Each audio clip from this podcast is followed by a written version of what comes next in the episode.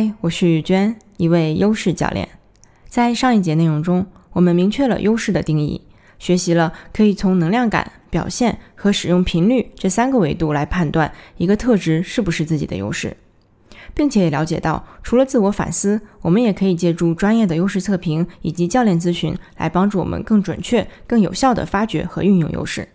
在今天第三节的内容中，我会分享借助自我反思发掘优势的第一个技巧。回顾儿时记忆，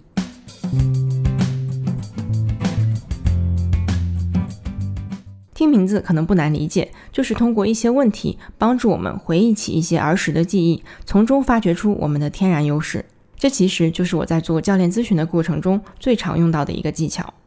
之前我有提到过，单纯借助测试或者依靠我们当下对于自己的认知来判断优势，其实往往是不准确的。因为在我们的成长经历中，有太多来自外界的因素在影响着我们对于自己的认知，影响着我们对于优势的定义。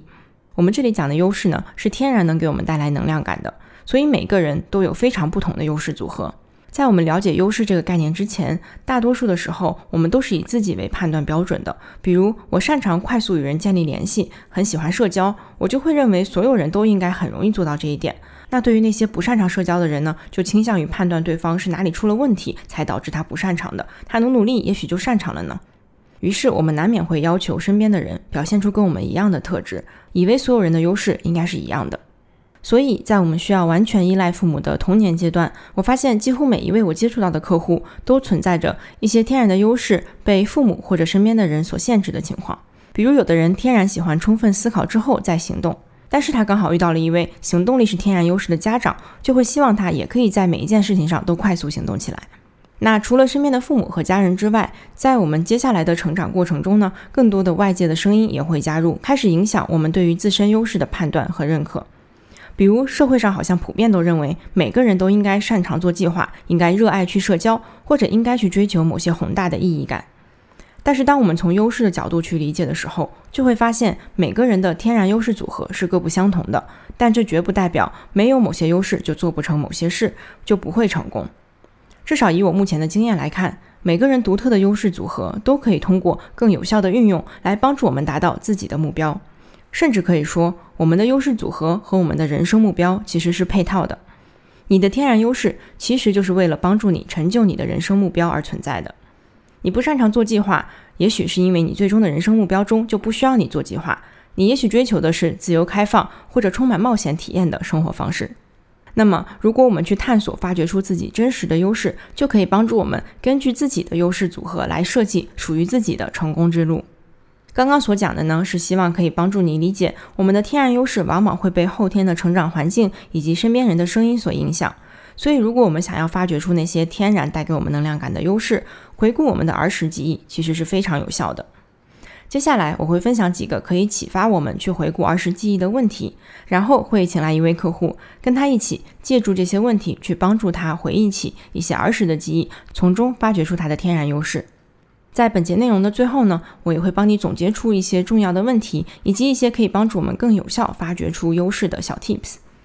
那现在我先来分享五个可以启发我们去回顾儿时记忆的问题，你可以边听边把它们记录下来。当然，我也会把这五个问题的文字发在本期内容的介绍部分。问题一：小时候的你最喜欢做什么？问题二：你可以回忆起的最早的一件让你感到开心或者激动的事情是什么？问题三：小时候的你做什么事的时候能够沉浸其中，并且感到充满能量？问题四。小时候，什么样的事对你来说很容易就可以做到，并且你很享受做这件事的过程？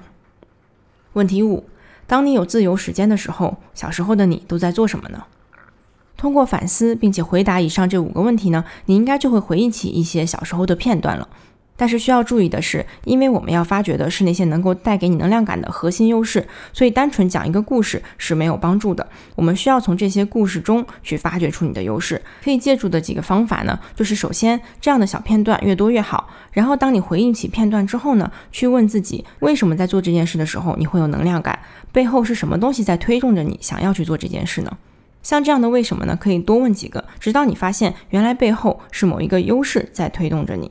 为了帮助你更好的理解，接下来就让我们一起来听一位真实的客户是如何通过他的儿时记忆发掘出了三个核心的优势的。在你听的过程中呢，推荐你可以去关注一下我用了哪些追加的问题帮助他回忆，并且发掘出了核心优势。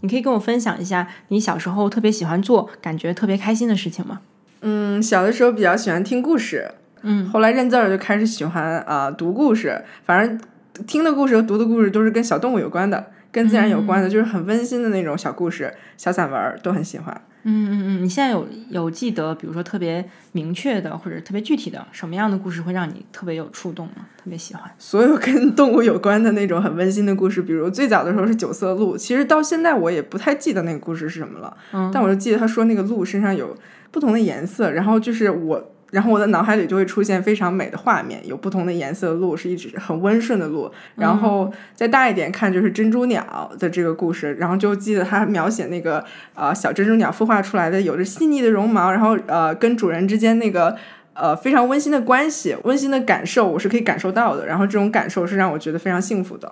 嗯嗯嗯，就是你刚刚提到，其实很多时候是那种温馨的感觉嘛，所以这个东西你觉得是呃是这种背后的是情绪让你觉得很舒服，还是什么样的东西你感受到了觉得特别有能量呢？就是氛围跟情绪让我觉得很很舒服，很柔和，非常的温暖。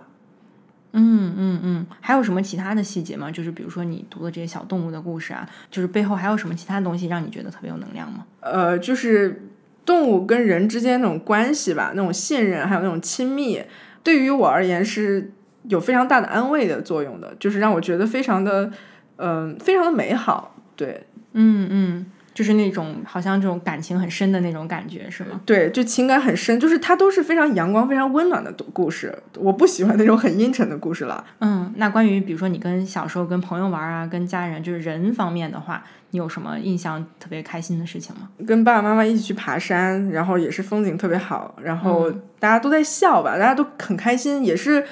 每个人都在，就是都有非常强烈的那种很正面的情绪的时候，大家都在有这种情绪的时候，我会觉得是最开心的。嗯嗯嗯，对我听你的描述，其实很多时候都是非常有画面感的，就是对大自然非常有画面感动物，然后这种特别美好的那种画面。对，就是、全部都是带画面，在我的脑子里，我留的记忆也都是带画面的。嗯嗯，所以其实我觉得听起来很强烈的是那种，好像就是情，你好像能够觉察到这种空气里的情绪，或者说其他人、其他动物的这种情绪。对，就是情绪氛围上带给我的那种呃积极的体验，嗯是多过这个事儿本身的，我觉得。嗯嗯，所以你都会关注在这个事情给你的感受上面，然后你因为感受到了这种情绪，你的你的感觉就很好。对，因为我是沉浸在当下的，嗯然后那种沉浸式的那种体验，就是体验这整个情绪、整个氛围，是让我觉得就是这一刻我是没有浪费的。嗯嗯嗯对，嗯，还有什么其他小时候你能想起来自己做的时候觉得很快乐的事情吗？嗯，我喜欢就是有一个或者两个关系特别好的朋友，能够深入呃交有那种很深的那种连接的朋友。嗯尽管在后面可能没有联系了，但至少那一段时间的体验是让我觉得很安心的。然后其实也是有很、很重的情绪在，然后有一种非常深的信任在里面。嗯嗯嗯，那你还记得你们比如说两个很好的小朋小伙伴，你们会做什么吗？会一起做什么？觉得很开心？我记得当时因为那个女生，我去学了跳舞，因为她是学跳舞，她是很喜欢跳舞的，但是跳舞对我来说真的很痛。可是因为就是因为有那个小伙伴的陪伴，然后她也很擅长，她也很适合，我就是愿意陪她一起去。哦，嗯，就是你因为喜欢跟她在一起的这种感受，然后因为喜欢跟她的关系，所以你会就陪她一起做一些她喜欢的事情。对，比如比如说，其实呃，我让我的父母高兴，我也是很高兴的，因为让别人高兴，我会有巨大的满足感。嗯嗯嗯，对，像这个让别人高兴，其实你觉得你一般会用什么方式呢？我会观察他喜欢什么，我会观察他什么时候会笑，然后我会去做同样的事情让他会笑。我是我是会花百分之百的精力去观察一个人怎么样才能让他高兴的，而且我是自动就会去这么做的。嗯嗯嗯，就是你知道这个能量其实是正面的、好的，就不是你好像觉得很累啊，很有负担。曾经我会觉得很累，是因为我的父母可能让我觉得很压抑，但是我后来发现我这个是一个自动的一个，你可以说是讨好，但是对于我而言，我让一个人高兴，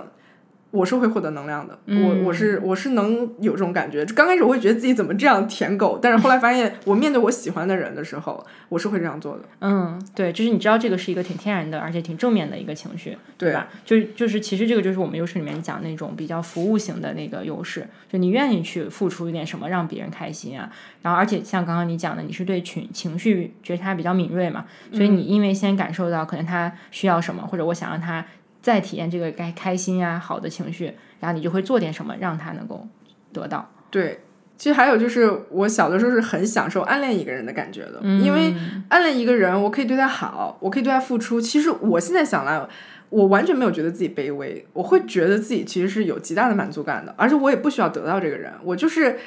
喜欢他。比如说，我记得我当时看到我喜欢的男生吃了一根棒棒糖，我就买，天天买棒棒糖给他吃。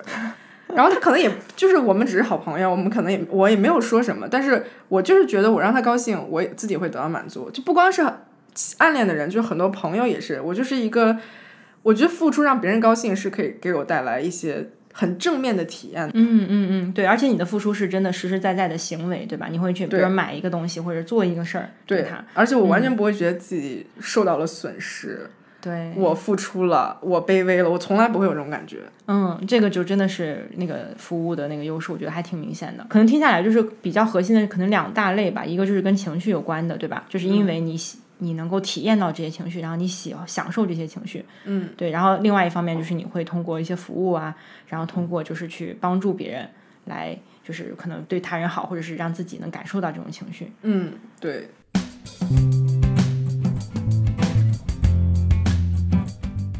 好的，首先我想感谢一下这位客户愿意来跟我们一起分享他的儿时记忆。我在这边来跟你一起总结梳理一下。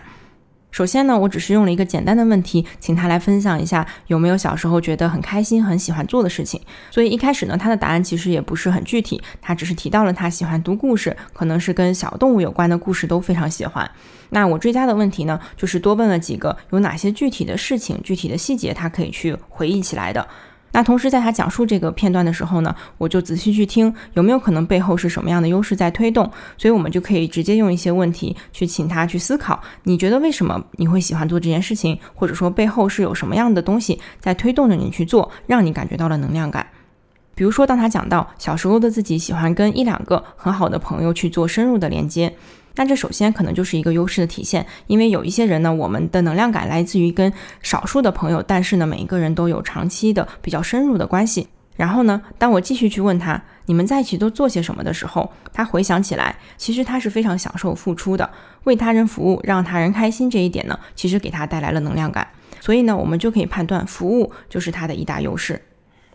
所以在刚才短短的六分钟左右的时间里呢，我们就可以通过这位客户分享的一些片段呢，就帮助他识别出了至少三个比较核心的优势。那在回顾儿时记忆的这个技巧方面呢，我已经分享了一些可以启发我们去思考的问题。接下来呢，在听完本节内容之后，就请你花些时间仔细的去回忆一下小时候的自己。当你回忆起的事件足够多的时候呢，你也可以从中发掘出更多的优势。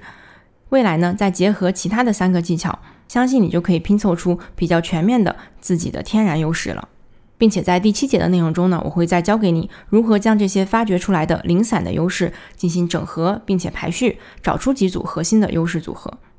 不过，也许你可能像我一样，儿时的记忆呢是非常模糊的，没有一些清晰的画面，想不起来太多事情。那这样的情况呢，我们也可以借助父母或者身边一起长大的朋友，甚至小时候的照片和录像来帮助我们进行一些回忆。如果还是有困难的话呢，也不用太担心。接下来呢，我会继续分享三个其他的技巧，同样可以帮助我们有效地发掘出天然优势。在下一节的内容中，我会教给你自我发掘优势的第二个技巧——重温高光时刻。那我们下节内容见。